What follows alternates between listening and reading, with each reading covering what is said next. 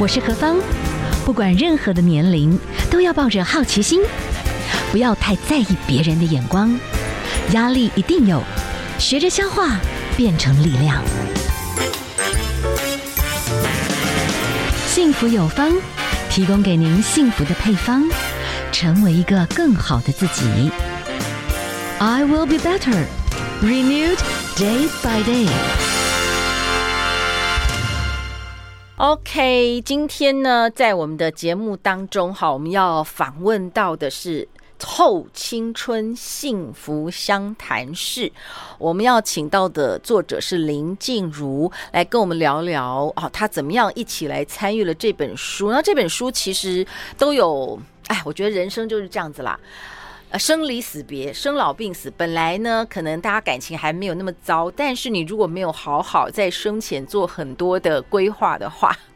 一个不小心，有时候亲人就不是亲人，其实那时候就会很感伤啦。所以也许从这个角度，然后我们前段时间稍微有讲到了，当然那个都是很奇葩的案例，就是怎么会，就是啊，为了钱，就是把一个娉婷的少女，而且还照顾这一家人，这些前夫。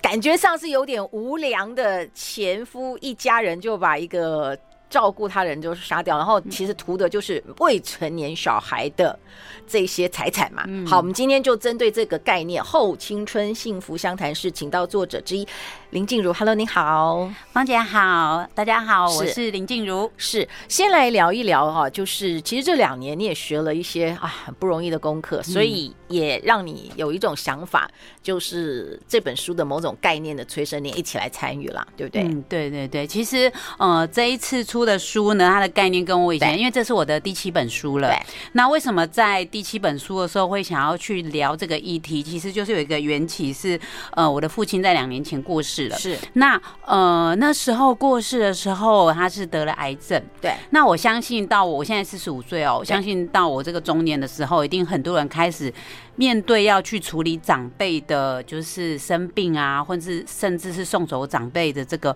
状况，因为我身旁也会遇到，有时候有些朋友就会脸书打卡说啊，爸爸进医院了，或者是哦送走爸爸了，类似这样。所以我相信呢，在我这年纪的人，大概很多人都在面对，就是处理长辈的一些呃可能生病啊，或者是他呃爸爸最近走掉了，要处理身后事的事情。那我那时候在送爸爸的时候，其实爸爸大概也是在病床上两年，嗯。感受非常的深哦，因为首先，其实大家会知道说，一个生命的人他会遇到的就是照顾的问题，而且这个照顾的过程中花的有。两个方面，一个就是钱，一个就是人。对对，如果一个人他需要看护去，呃，帮他去照顾他的生活起居的话，如果日夜还加起来，那个那个经费其实是非常惊人的。但是那时候我爸爸，因为我爸爸的本身的经济状况，他把自己处理的很好，所以我是完全不需要再花钱在这件事情上。但我那时候就想到说，哇，如果一个长辈他是自己不会赚钱，没有留下钱的，然后结果孩子们要去负担这个，那个经费其实很惊人呢。那如果是我老了之后，我没有足够的钱让我的孩子是可以不用花钱来照顾我。如果他还在拼他的经济，却要去烦恼我的医药费跟看护费的话，那我会很舍不得，因为他们会很苦。是。第二个就是能力的问题，其实刚好那时候爸爸在那个生病的时候，刚好遇到疫情，遇到疫情的时候就会有几个状况，就是说其实亲人是不能全部的人都进。很恐怖呢，而且他会要求你说，亲人也不能换来换去，你不能说这三个小时是他，那两个小时是他。他说你就指定谁来陪。哎，你看每个人都有他要照顾小孩的，就是要顾小孩，那要工作了要工作，没有办法说那么长时间在那边。那你换来换去的时候，那些护士都说他交接这个交接那个，对啊。其实如果你没有一个足够的能力去好好照顾长辈，那也是很大的问题。所以我才在那时候，有时候过去你的生活非常平稳的时候，你会想不到或没有特别去面对。可是当遇到你这个状况的时候，我当时其实想要说，起码我爸爸这边有很大的资源可以把他照顾好，但他那两年也是劳师动众。但是其他人呢？如果是我今天换成我是我爸的位置，有没有办法去做到像我爸爸一样？我们只有心情上担心，但是能力跟钱上都没有担心。我没有办法做到让我的小孩是这样。那第二个就是那时候爸爸走的时候，我觉得爸爸可能还是比较。传统的长辈，所以他其实那时候他走的时候，他并没有留下所谓叫遗嘱的这样子的一个文书。那呃，其实他走的时候还好，我们兄弟姐妹都还蛮就是齐心的，我们没有为了爸爸的财产去做任何的纷争，就是。刚好也有长辈出来帮我们去处理一下，然后就按照法律怎么分就怎么分分掉了，对，所以也没有太大的问题。但其实因为我先生是律师，我曾经过去在跟先生一起工作的时候，也看到非常多遗产纷争的案子，所以也是经历了爸爸这件事情，我才想说，哎，真的可以提醒大家这个。你可能会面对的议题，但你却迟迟没有去看它。后来还在跟律师事务所里面的两位律师一起来写了这本书。嗯，那书中里面呢，我就是把我遇到的一些故事做一些转化，然后再由我们两位律师去做专业的分析，来提醒大家你老后可能会遇到的状况，然后透过案例的方式，让大家看看别人发生了什么故事，会不会发生在我身上，然后再看看律师的解析，知道说自己可以去做什么样子提前的一个规划。是，嗯，好，今天哈，我们请到的是。林静茹小姐，然后陪同哈，看两位律师。对、嗯，其实等一下会请你谈个案，但是当然在这个书里面，律师有把比较细的这个法律的一些重点，但是大方向了脉络跟我们讲一讲，而且我们听听故事，给大家觉得哎，可以开心一下哈。不要讲开心啦，人生会有一点感叹一下。我跟你讲，最恐怖的还是我觉得，对了，我觉得我们的华人就会觉得说，我提前啊、嗯、做什么准备？你在救产我吗？对啊，而且你看哦，你想想那个状况，如果你觉得你跑去小孩子跑去跟爸爸说，哎，爸爸哦，你要不要先把钱处理一下？那这样子呢，你要走的时候我们才不会吵架。怎么样，就是觉得怪怪的。嗯，有办法啦。我觉得提前我们先有这个概念。哈好，其中我举一个例子，你的书里面有个，哎呀，这个我觉得我们现在也很可很可怕，会有失智的问题，对不对？那这个个案是这样子，他的这个先生就是有一个爸爸啊，先生或爸爸，但是他的这个角色扮的不是非常好，嗯，反正他就是花花。花花丛里面玩的很开心，嗯，所以也没有好好照顾孩子，不亲嘛。嗯，那等到他老的时候，确实是有一个小女朋友，可能后来结婚了，嗯，算小后妈这样子。嗯，呃，也因为关系没有很亲，所以他们不是非常理解爸爸的状况。可是后来知道爸爸生病了，哎，想要去探视。那每次呢，那个小后妈就说啊，怎么样怎么样都不行。等到后面呢，爸爸真的走了，哎，他们才发觉啊。怎么走得这么快？去看财产都没了。这个爸爸本来是有财产的，哇，这就是失失智，然后就所有的意识什么的就被某一个状态所操纵，就全部就处理掉。前段时间我们也看到一个很知名的女士，后来她也是失智，可是是不是被亲人哦？是被她旁边的亲信。哎，都转移财产，嗯，这该怎么办呢？对，嗯，其实这种状况真的蛮多的耶，特别是以前我在跟先生一起在律师事务所工作的时候，常常就是会有那种没有跟爸爸住在一起的孩子们，对，然后他来找我们的时候，爸爸已经不在了，然后结果呢，他们会发现说，他们本来想说，当然爸爸走了，我们不是开心的，可是爸爸走了，竟然留下财产，大家就想说，就是去处理爸爸的财产，对，结果后来发现爸爸名下已经没有财产了，对，那其实常见的会遇到几个状况哦。哦，一个就是像刚刚我们讲到书中提到的例子，就是哎，可能后来就是妈妈早就不在了，然后娶了一个新太太，对，然后这个新太太可能跟这个孩子们是不亲的。嗯，那我们还有常常遇到一个状况是很特别，但是却很常发生的哦，就是看护。嗯，他们会有一个，就是可能爸爸生病了，他们请看护去照顾爸爸，然后他们可能自己也忙，也没没常常回去，结果居然这个财产爸爸是留给了看护。可是这个可能也合理，因为之前知名的艺人啦，他跟这个看护情感非常的深厚，那他确实没有子女，嗯，他就给了一笔不错，他也留给他其他的家人，他也留了一笔不错的财富给看护。我觉得只要是你之前都规划好，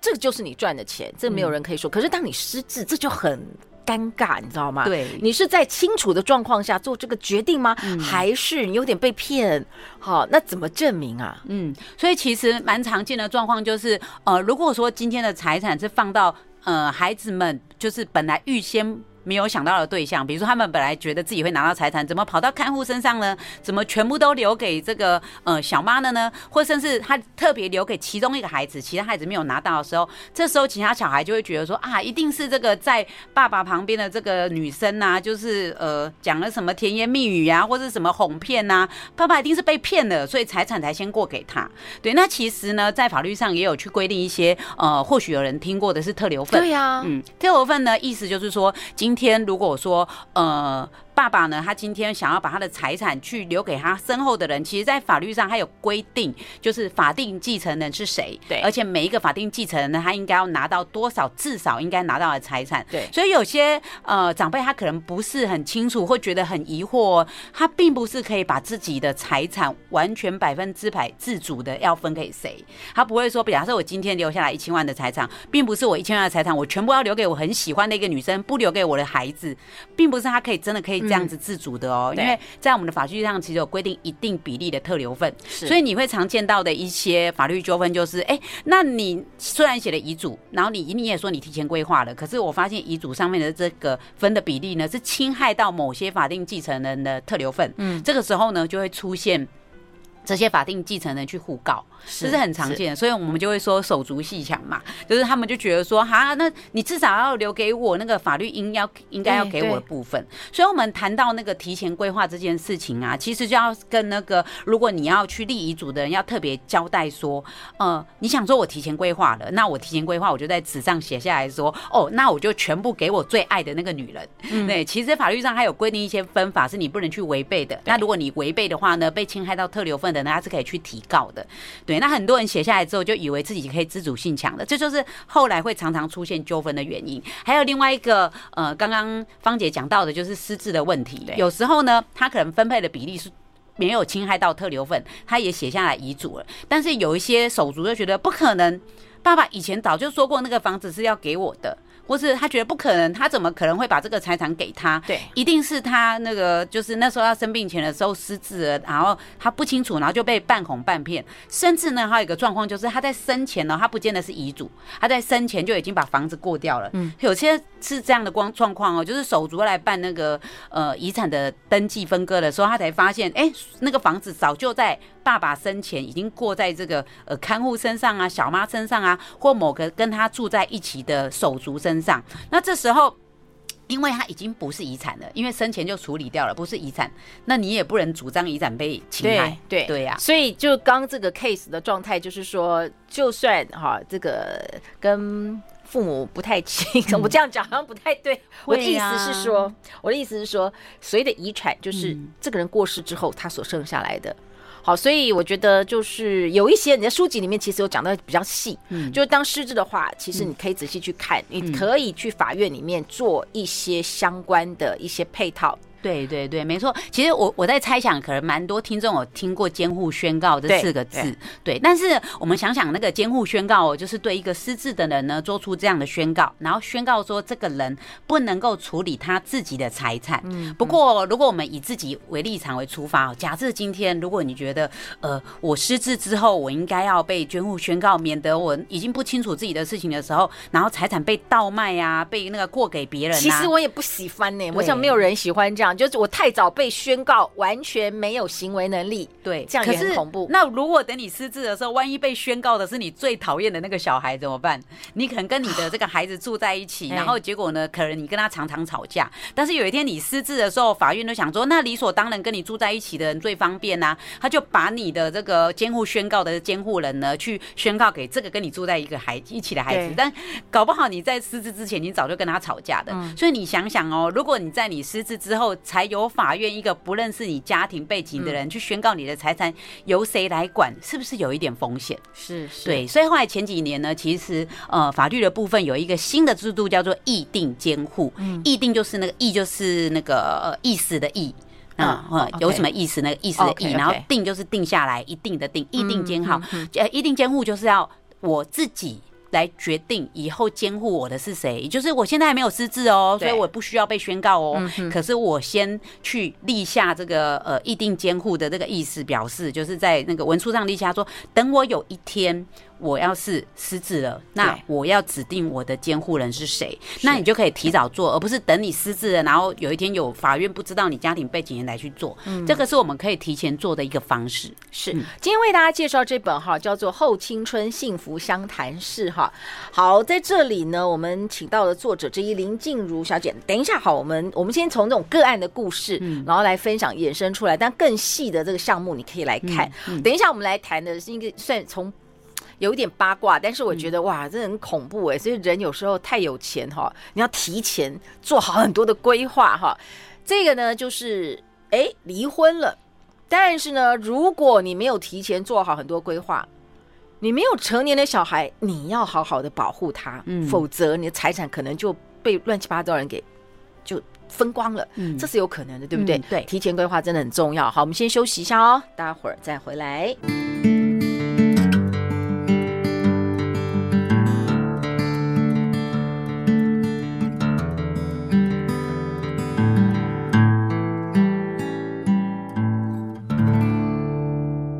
FM 一零二点五幸福广播电台，幸福有方。好，今天哦，何方我们请到了林静茹，跟我们来谈谈后青春幸福相谈室。其实谈了二十堂生活的法律课，哈，要提前规划我们的富足人生的地图。好，我们再来谈一些这种社会消息啦。这今天就 combo 哎，就是一个香港的名媛。嗯、当然，我们细节我们不知道，但是不论如何。至少看到的就是说，她有照顾她的前夫一家人，然后应该说是前夫的，就是跟前夫生了两个小孩，她的监护权应该是给前夫家人这样。然后她自己再婚也有两个小孩，然后关系都不错。好，可是呢，因为房子是给就是借公公的前公公的名义，因为可能可以再买房子的节税，嗯。然后等到说他想要把这个房子卖掉，他意思是说他想再买一个房子离以后小孩念书比较近的地方。但是哎，突然之间这些钱公公他们觉得，哎呦，这个房子卖掉，你说是你会再买给我，但是说真的，你不买给我也可以，但钱房子就没了。所以他们最后就想说，心一横呢，就小孩子未成年呢，对不对？你你不见的话，你消失的话，孩子监护权就是我们了。你所有的一切就都是我的了，所以他就被杀掉了。这样，嗯，这个真的是蛮极端的例子。但是的确，嗯，过去真的听到，因为我过去其实跟呃先生一起在事务所的时候，其实有听过很多单亲妈妈的担忧，因为现在的离婚率很高嘛。然后如果说你今天离婚的时候，然后你们是有小孩的，那第一个就是会有监护权的问题。但呃，他这个案子刚好说监护权是在爸爸那边，对。然后，但是呢，其实有一个就是。假设今天这个监护权是在单亲妈妈的下面，嗯，我们其实也很常遇到，就是单亲妈妈他们会，呃，你离婚之后，你把自己的生活过得很好，所以你也有一定的财产，对，那你也希望说，我既然都已经单亲了，我觉得万一我有什么状况的话，我也希望我有一些财产可以给小孩子，甚至他们可能虽然自己不是那么会赚钱，但是有些人会去保险，也就是我可能会有一些身故保险金，那我如果说，哎、欸，我可能呃在小孩还小的时候我就过世，那起码我留下的保险金可以用来照顾这个小孩，但是呢，有。有些呃单亲妈妈，她可能没有，可小孩没有成长，未成年，那监护权可能是对另外一方啊。没错没错。那因为可能平常这个单亲妈妈她是跟娘家住在一起，所以她如果对法律没有很熟悉的话，就想说啊，不然这样好了，我留个遗嘱，就说我死掉的时候呢，这个保险金就给这个呃请我的呃妈妈或者我的兄弟姐妹哈来去阿伯啊，或者是那个舅舅啊，舅舅跟那个阿姨来照顾我的小孩，或者是说呢，他就想说。说呃，我留一个遗嘱，就说我这个监护权呢，等我死掉，就是归舅舅或阿姨，然后或者是归外婆，这样不要跑到先生那边去。但事实上呢，以我们现在的法律哦，如果你在那个单亲妈妈在，就算你身上是有单独的监护权哦，呃，如果你在过世的时候，那一瞬间，法律会自然把这个监护权，其实我们现在叫亲权啦，嗯，就是把亲权直接给你的原生的这个生父。在那瞬间，你是没有办法说，我立刻就是把监护权给我的呃兄弟姐妹，或者是我自己的妈妈来照顾小孩的。我有去法院公证，就说。提前做遗嘱这样子，对，但还是没有办法。安尼玛西不会塞。对对对，因为他就是会自然归生归生父，这是我们现在法律的规定。那如果今天这个监护权要回到很平常在照顾这个孩子、帮忙照顾孩子的舅舅、阿姨或外婆身上的话，必须要再去打一个申请改定监护的一个呃程序，然后才可以把监护权回到就是你娘家这边来。在这过程中，你什么房子要过钱要提的，早就拿走了，对，根本就没有那个速度，没有办法那么快。所以呢，其实通常的话都会建议，就是呃，单亲妈妈这边，如果你真的有留保险金或是留财产要给你自己单独监护的这个孩子的话呢，嗯、呃，会建议说可以去做一个工具，叫做信托。嗯，因为信托的话，就是把钱放在信托人那边，你可以去立定说，等我在我过世的时候，钱财信托在那个呃信托机构那边。那通常我们常做的是银行，那你就可以把这个钱呢，比如说分年，每年只给三十万，或是到成年之后才领到这个保险金五百万之类的，那你就比较不会造成说，这在这个监护权当下就直接直接变成在生父身上的时候呢，钱就直接被生父提走了。因为你想当初会离婚，一定有原因嘛，万一遇到那个很糟糕的父亲，那钱简直是白白放到那个狼的口中啊。反正就是不论如何，有时候离离婚可能就是都是处的不是很愉快啦。那、嗯、能能好聚好散的，这是很好。嗯。那万一就是一定有一方比较有一些状况，嗯，你的意思是说？除了提前用信托才能够把这个所谓的侵权的一个唯一性拿走，嗯，这是唯一的比较好的。就是说，你处理这个钱的方式最好去提前去做好信托的规划。嗯，因为如果你用遗嘱的方式，你没有去做信托的话，不管怎么样，这个财产都是会在就是在小孩名下，然后那个生父可以拿走，因为生父就是他的那个未成年人的当人的侵权人啊。啊，这个跟我们想象的不一样哎。对，然后有些妈单亲妈妈会以为我只要写下遗嘱，说财产要怎么用就好了，其实没有，就是你你会那因为那侵权会回到生父的身上，所以生父就是可以全权去用动你的财产。哇哦，所以就是说要保护你的未成年的子女啦，嗯，所以可能必要的时候就不要省那个。保保管费啦，嗯、对不对？对对对，这就是目前对未成年子女，嗯、万一就是你真的希望。万一有个什么闪失，这个钱一定是保留给小孩，嗯、不会有任何的所谓的成年人。对呀、啊，对呀、啊，觊觎这笔钱，你觉得信托目前是一个最安全的方式？对呀、啊，对呀、啊，甚至其实也不见得是那个单亲妈妈，对对，就是就算是我们父母好了。其实像我在安在那个书中有提到一个例子哦，那个真的也是真实的故事改写的，是，是就是有一对夫妻啊，他们两个是。开计程车的，对，然后他们就是只有一个独子，然后但是呢，这个夫妻就是很疼这个独子，觉得我们夫妻就是呃没有读什么书，然后很辛苦要工作，所以还要开计程车。就这夫妻呢，一台车哦，分那个早晚班，一个开早班，一个开晚班，然后两个人就是。多年的时间哦，就透过这个开计程车的方式去买下了好几间房子，是，然后就把这几间房子就留给他们唯一的独子，嗯，就他们可能因为太累了，夫妻两个都过世的很早，所以这个独子呢，可能在年纪轻轻的时候，他就身上就有几栋房子的遗产拿到。那其实，在那个就是社区的人都知道，后来呢，这个独子因为他也没有工作理由，因为他已经拿到好几栋房子的，然后他又因为他也没有特别去做一些学习跟找一个很好的工作，所以他怎么工作？做离这个房子的资产就是很远的距离，所以他没有那个动机去工作跟努力啊。结果呢，他就过着那个醉生梦死、吃喝嫖赌的生活。然后结果在几年之后，就把他的房子给败光败光了。然后败光之后，回头一想，哇，我爸妈留给我好几栋房子，居然被我败光。我现在又没有谋生的技能，然后又名下又没有，后来就抑郁而终。然后很年轻，四十几岁就走。嗯，所以他们就很传奇，说你爸妈那么辛苦，然后存下好几栋房子给你，怎么最后的结局，反正孩子因为拥有了这个东西，抑郁而终。所以其实一般常见的状况就是，有钱人如果你要留钱给孩子的时候，你不要让他当下就拿到那么多钱，除了有可能他败光之外，还有可能被骗走，诈骗集团乱投资等等。所以一样就是透过信托的方式也可以，如果他分年拿到。或者是他呃满成年之后才拿到，就是透过一些信托慢慢拿到的方式，才不会他拿到大笔的遗产，他都觉得哇，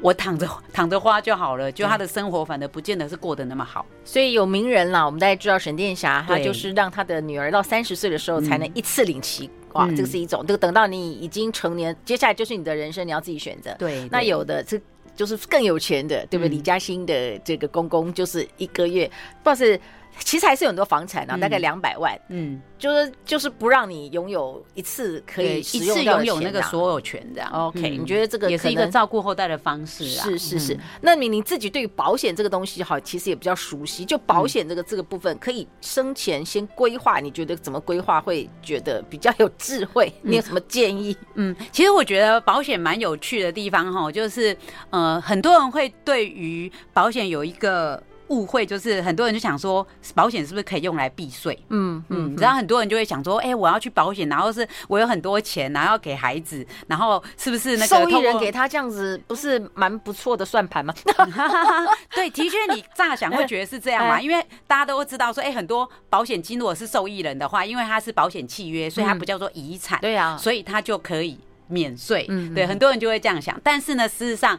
国税局也不是傻瓜，那所有的有钱人都不用缴遗产税的，通通放进保险就好了。不用缴那么多遗产税，这样对。但是其实呢，呃，我们应该真正回归到我自己是有保险的证照，但我没有很实际的在职业这样。但是我会，我偷当初去考这个证照，其实也是想要多了解。保险对一个人可以帮助的是什么？所以从中也去了解到说，哎，我过去也曾经有这样意味哦，想说，哎，听说保险可以节税、避税还是省税这样？对，但实际上呢，我们国税局在课税的时候，他还是会去看你在保险的时候他的意图，因为。呃，通常应该是说，保险它本来的功能就是用来去转移风险的，也就是我们今天不希望一个人就是突然生病，结果陷入了一个很大的风险，付不出医药费，或是呃身故之后没有人去照顾你的一个未成年之类的，它其实的功能是应该要回归到这样。嗯。当当是当一些有钱人把所有钱都放进保险，想我就一样这样子去移转到小孩身上的时候，其实他还是有可能被实质课税的，他还是会认为说你只是透过保险契约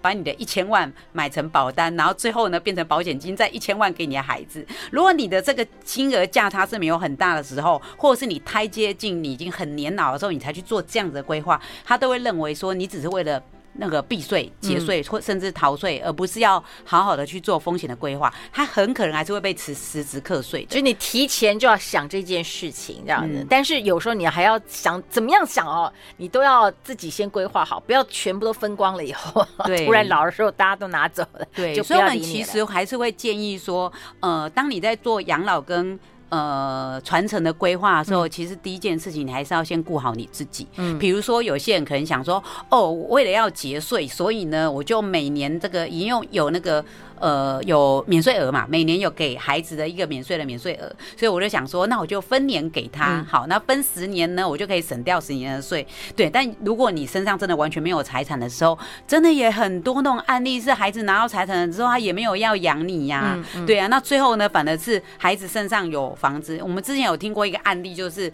他把房子给了孩子，想说提前结税这样规划好，结果孩子给了他老婆，结果老婆离婚了，然后 最后才。财产就是那个无缘的媳妇的，这样的他自己这样没财产，一大块肉没了这样子。对呀，对呀，所以其实我觉得我们今天谈到这个后青春幸福相谈室哦，其实还是会希望说你先把掌控权放在自己的手上，是是，就是你不要想说哦，我为了节税，人家说叫我提前规划，我就全部提前规划我给我的小孩，然后用来节税，但你真的很难知道会发生什么事情。真的有时候你的孩子是你自己教出来的没有问题，可是你不知道他会发生什么事，被骗乱。投资被另外一半拿走，什么都有可能，所以我们还是会希望你的规划是先做好自己生前养老的规划，而不要为了说哦，我提前规划是为了怕没怕有纠纷呐，呃，我为了怕他们在我身后会吵架，所以我生前通通分光光给他们。真的有些这样考量了，最后反而老后凄凉的是自己。所以第一个部分呢，其实要做好的就是养老的规划，不管你透过这个养老的年金啊，或是有一些养老的信托啊，对，都可以去安养信托这些，你都可以先帮自己。生前去做好规划，先把自己的养老的钱存好，嗯，真的有剩下再去再去给孩子。是，好，今天时间关系了，对于这个什么安养信托没有办法谈太多哦，但是其实有机会哈，你可以多了解一下，就是这个也算是对自己的老的一个保障。这样子呢，哎，同时这个规划里面也有对于孩子的某一种未来你走了以后的一些安排啦，等等，我觉得这个都是可以的哈。好，今天我们非常谢谢林静茹跟我们介绍这个后青春幸福相谈室，谢谢你跟我们的分享，谢谢。